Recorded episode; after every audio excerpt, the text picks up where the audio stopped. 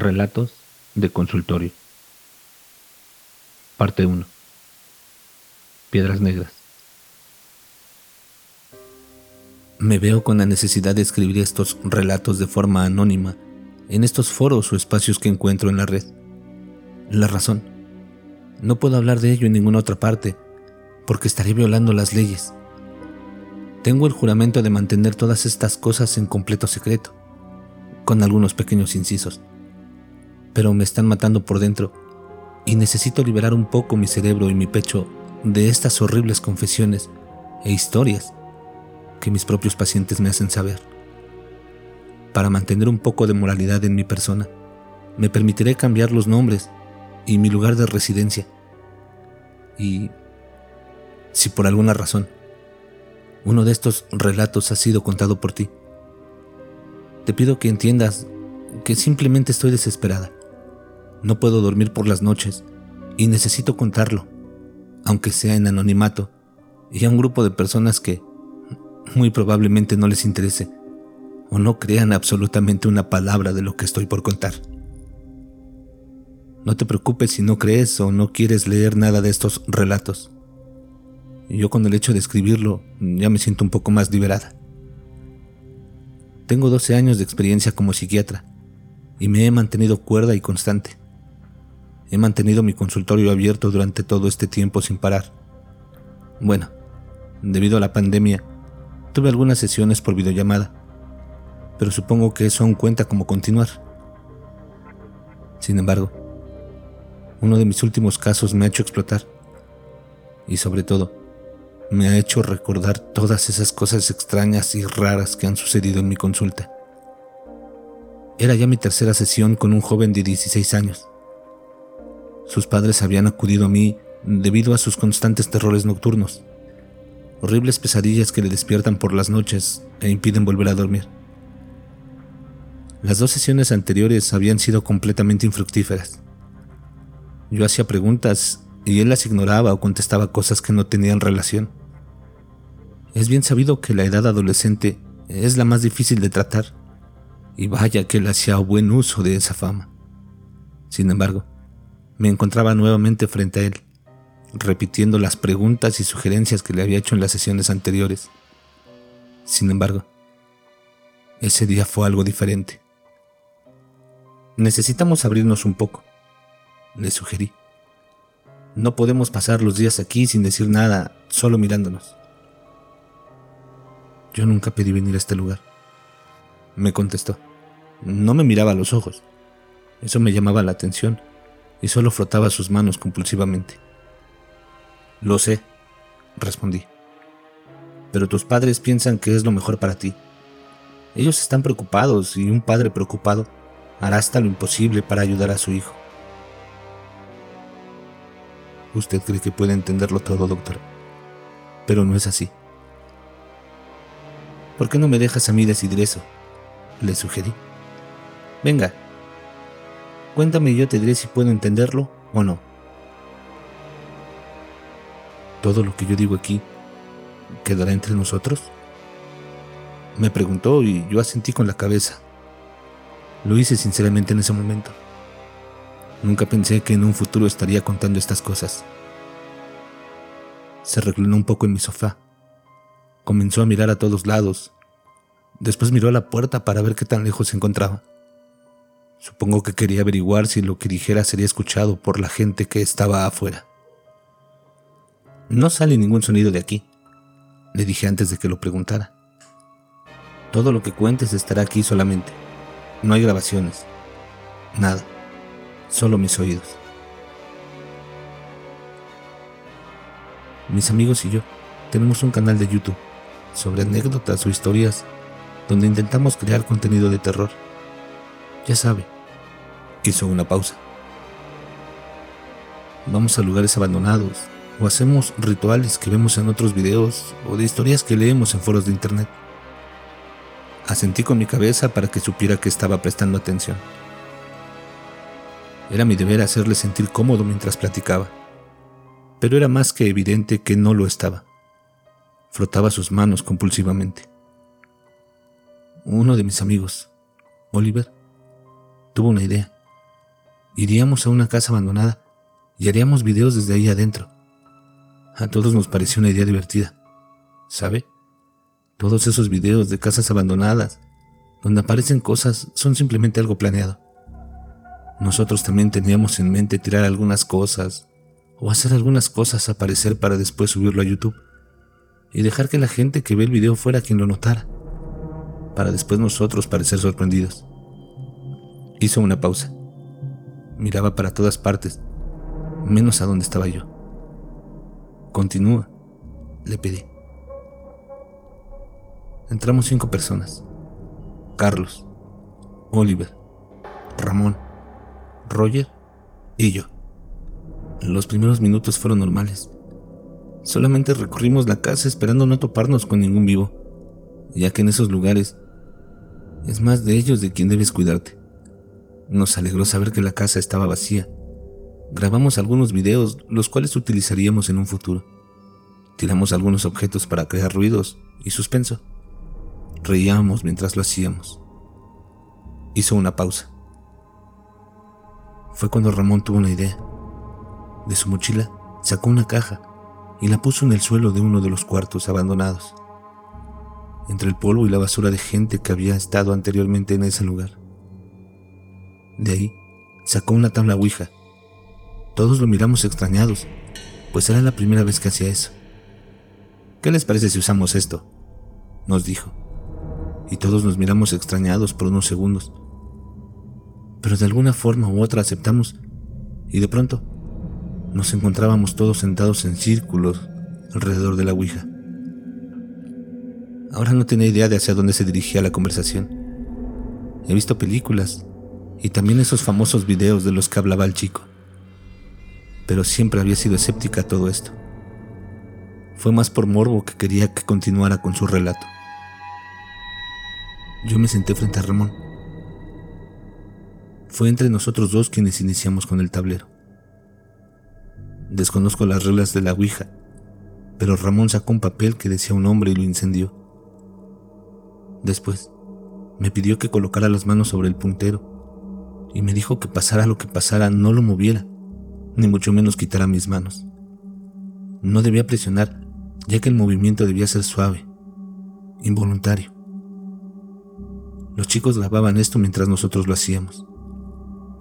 Mi interés estaba creciendo conforme la historia avanzaba. Normalmente nos impacientamos cuando los pacientes dan vueltas sin sentido en sus historias, pero el relato de este chico se sentía real se sentía diferente y yo solo quería saber qué me contaría. Comenzamos preguntando lo básico. ¿Hay alguien aquí?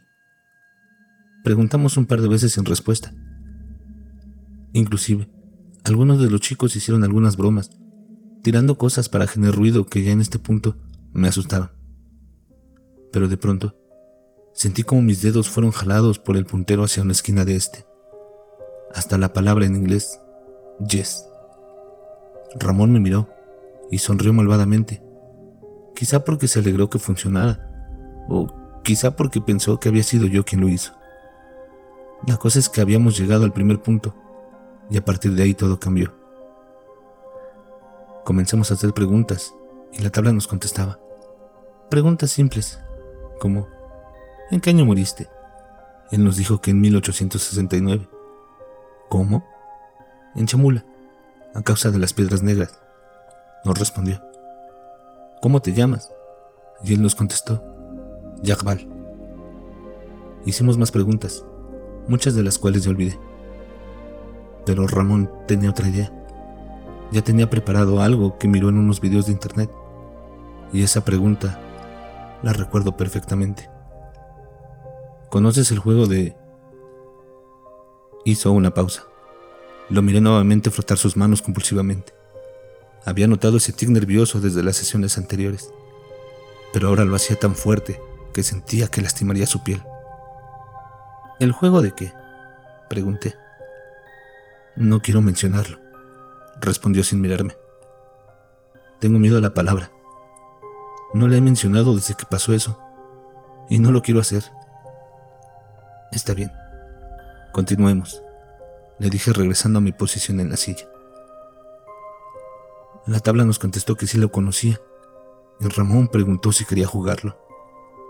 La respuesta fue el mismo yes. Él comenzó a llorar. ¿Puedes contarme en qué consistía el juego? Intenté sacarle algo de información, pero él simplemente continuó llorando. Leímos en internet algo sobre ese juego. Prosiguió. Debes preguntarle si quiere jugar, y si la tabla está dispuesta a jugar te dirá que sí. Cosa que hizo con nosotros. Aún pensaba que Ramón estaba moviéndola para crear algo sobrenatural. Falso. Calmó un poco su llanto mientras contaba, y yo no le quitaba mi mirada de él, para que supiera que le estaba prestando completamente atención. ¿Conoce la tabla? Me preguntó. La he visto. No en persona, pero en muchas películas. Sí, creo conocerla. Es una tabla de madera normalmente.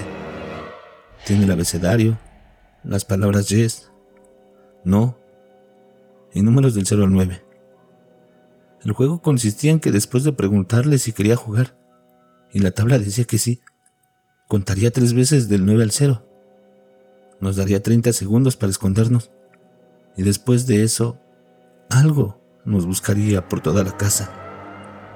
La tabla comenzaría a contar del 9 al 0 en seis ocasiones. O sea, un minuto. Durante ese tiempo, ese algo nos buscaría. ¿Y qué pasa si te encuentra? Pregunté intrigada. Eso no venía en internet.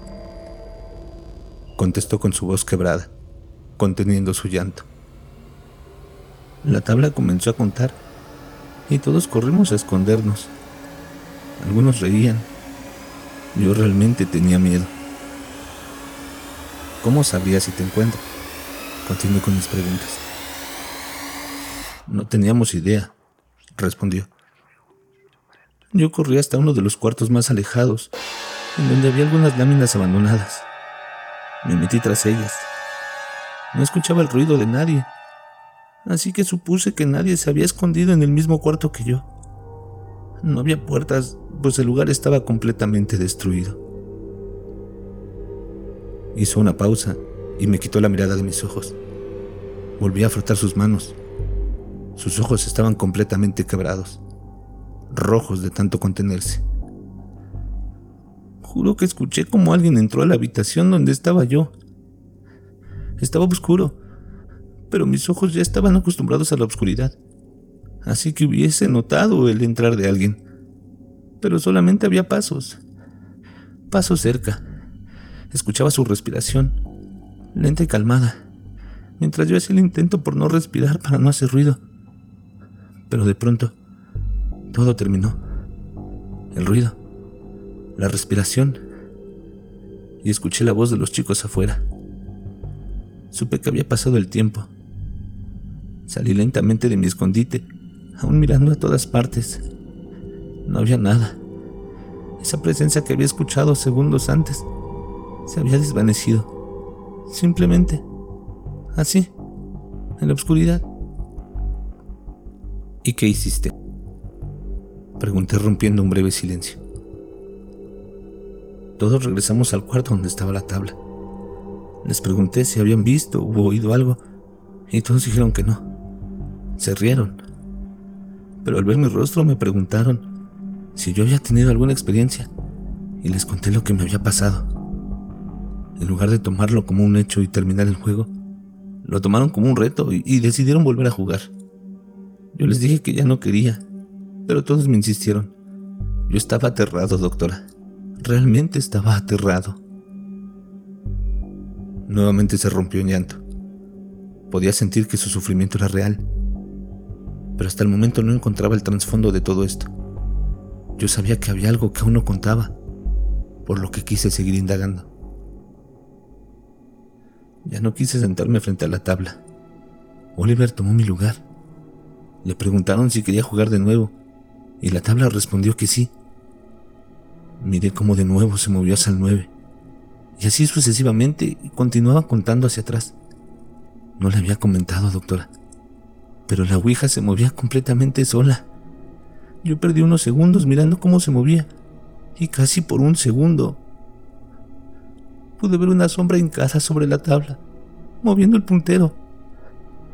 Hasta hoy pienso que quizá fue mi imaginación, pero un grito me regresó a la realidad. Salí corriendo de ese lugar hacia el mismo escondite. Esta vez ya no escuché nada, ni pasos, ni respiración, nada. Simplemente me esperé hasta escuchar la voz de algunos de mis amigos. Cuando escuché a alguien salir de mi escondite y regresé al cuarto de la tabla. Los rostros de adrenalina seguían ahí. Nos juntamos nuevamente. Sin embargo, había algo diferente esta vez. Faltaba Oliver. Nos volteamos a ver entre todos buscando su rostro entre nosotros, pero no estaba. Ya no lloraba. Su rostro se había convertido en un sombrío relato de una persona sin esperanza, mirando la nada, balbuceando cosas que no podía escuchar. Estaba completamente devastado. Lo buscamos por todos los cuartos. No había rastro de él. Buscamos afuera, en el auto, en todas partes. Llamamos a su teléfono, el cual sonó en uno de los cuartos, pero fue lo único que encontramos. Debemos preguntarle, dijo Ramón. Yo estaba completamente aterrado. Lo único que quería era salir de ese lugar. Tuvimos algunas discusiones por las obvias alteraciones. Al final, Ramón se sentó en la tabla y preguntó, ¿Dónde está Oliver? Lo único que contestó fue, lo tengo. Preguntamos si podía soltarlo y simplemente dijo no. Insistimos de mil maneras y lo único que contestaba era no. Nunca volvimos a ver a Oliver. Nuevamente pausó su relato para continuar después de un suspiro. Cuando sus padres preguntaron por él, les contamos que tenía planes de irse de la ciudad. Ellos tenían muchos problemas, así que lo creyeron, aunque aún lo siguen buscando. ¿Pero nunca lo encontrarán? Pregunté. No, respondió. Ahora dígame, doctora. Me miró fijamente. ¿Lo entiende? ¿Usted qué piensa que puede entenderlo todo? ¿Entiende lo que pasó? ¿Entiende lo que siento? No. Le contesté sin saber por qué. No lo entiendo. Yo lo sabía. Muchas gracias, doctora, dijo fingiendo una sonrisa. Nadie que no haya estado en este lugar puede hacerlo. Se levantó de la silla y dio por terminada la sesión, cuando debía ser yo quien lo hiciera, pero simplemente me quedé sentada mientras él se acercaba a la puerta. Se quedó parado frente a la puerta con la mano a la perilla, dándome la espalda. Si algún día alguien viene a preguntar sobre mí, sobre ese suceso, esa es la versión que quiero que les diga que le conté. ¿Por qué dices eso? Pregunté. ¿A qué te refieres? Se quedó frente a la puerta mirando la nada. Lo que no decía el ritual en internet era lo que pasaría si te encontraba. La segunda vez que jugamos encontró a Oliver. Pero no regresamos todos al cuarto como le dije anteriormente. Yo estaba escondido, tras esas láminas cuando el tiempo se agotó, o se paró porque lo encontró. Tomó un suspiro fuerte. Seguía dándome la espalda. No recuerdo nada después de ese momento. Lo único que recuerdo es estar nuevamente en el cuarto donde estaba la tabla con los otros cuatro. Lo primero que noté fue la sensación viscosa en mis manos y en todo mi cuerpo. Estaba oscuro, pero era fácil de identificar la sangre. Mi ropa estaba completamente empapada. Los demás estaban igual.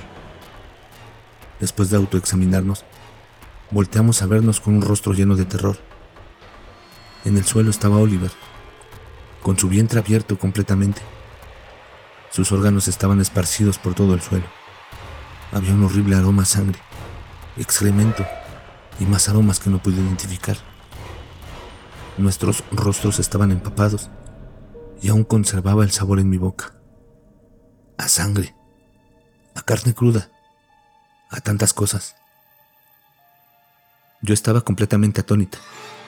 Ahora no quería que volteara porque no creía poder mirarlo a los ojos, pero noté que seguía frotando sus manos. Aún siento su sangre en mis manos. Aún siento su sabor. Ahora era yo quien estaba en silencio. ¿Quieres saber qué hicimos con el cuerpo, doctora? Preguntó.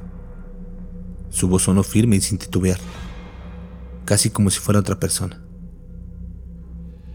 ¿O usted sabe que simplemente él no apareció después del segundo juego y nunca más supimos de él?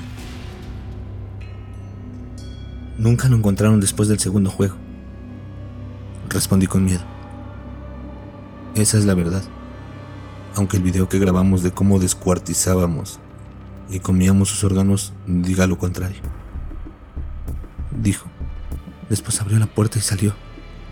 He tenido esta conversación en mi mente por toda la semana, dudando si debo acudir a las autoridades a contar lo que ese joven me contó, de si debo mantenerlo simplemente como una anécdota me he puesto a investigar. Es verdad que ese joven está desaparecido. Por lo tanto, el relato debe ser en parte real. Si hubo muertes en Chamula en 1869, a causa de piedras de obsidiana, las piedras negras, también sé que el nombre de mi paciente no es Ernesto. Por lo tanto, ahora conozco el nombre del juego.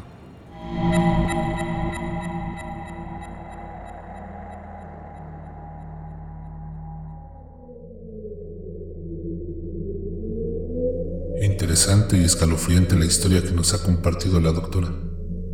¿No lo creen terroríficos? Quiero agradecer de antemano a nuestra amiga el permiso que nos dio de contar su historia.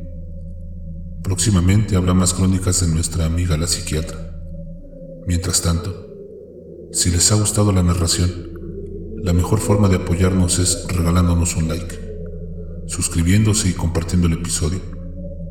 Si quieren colaborar como nuestra amiga, no duden en ponerse en contacto con nosotros en nuestro Facebook, en la caja de comentarios o enviándonos sus relatos al correo que aparecerá en la pantalla. En la descripción del episodio también les dejaremos los links. Los esperamos en la siguiente narración y no lo olviden. No tengan miedo de eso que no pueden ver, pero está ahí, detrás de ustedes.